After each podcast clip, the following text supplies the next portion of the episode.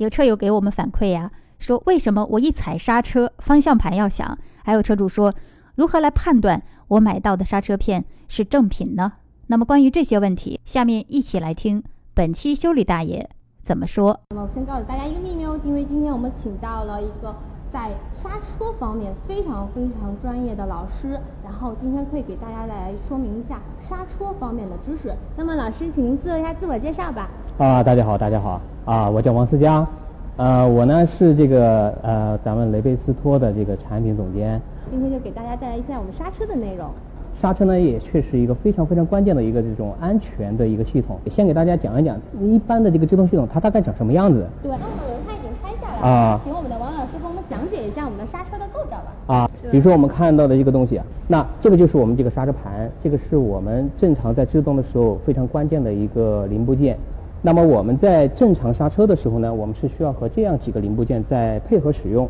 比如说我们这里看到的叫卡钳，那么这里面这个东西啊，这个呢叫刹车片。这个刹车片是非常非常关键的一个零部件。那这个是我们整个这个制动系统大概的一个样子啊，试一下。那么这个就是我们一个比较常见的一个刹车片。我刚才说这个刹车片呢是从两边来夹这个刹车盘的，它就是这么一个动作。嗯，然后不过我们这边有个网友又提问了啊然后刚才有说到我们的刹车片要换，嗯然后他说我是不是换刹车片的时候，我也我的刹车盘也要换？嗯，正常是这样讲的，呃，在我们的欧美国家啊，基本上都是每次换刹车片的时候都换刹车盘。嗯哦那么至于这个刹车盘究竟要什么时候换呢？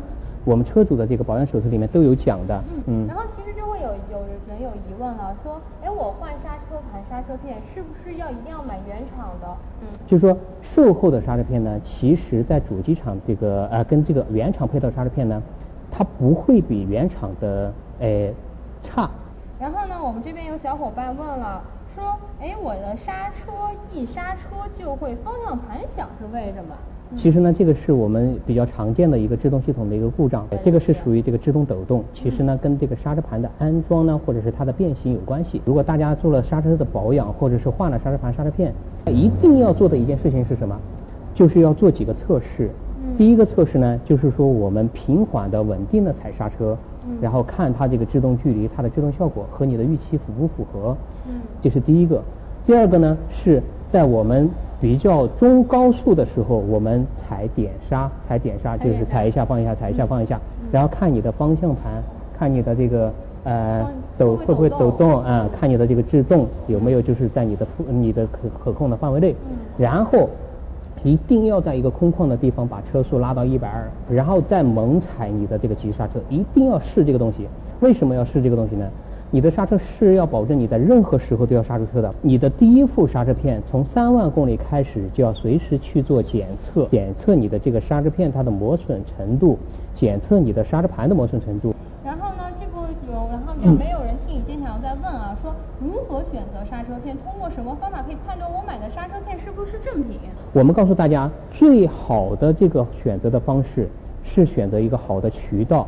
这个渠道正规，它出来的产品很多都是正规的，不仅仅是刹车片，有可能他卖给你的机油也是正规的，有可能他卖给你的这些什么雨刮都是正规的。嗯这个渠道是怎么选的呢？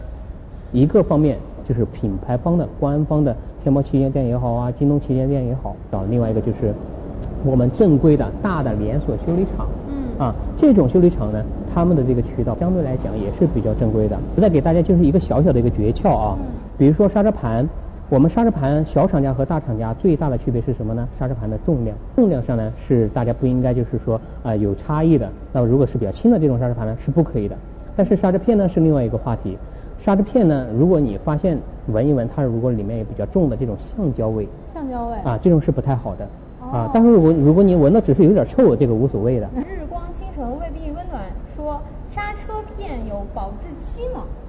嗯，这个保质期我不知道他讲的是不是拆封以前的这个保质期啊？如果是的话呢，呃，严格意义上来讲呢，这两个东西，我们刹车片和刹车盘呢都没有这个保质期。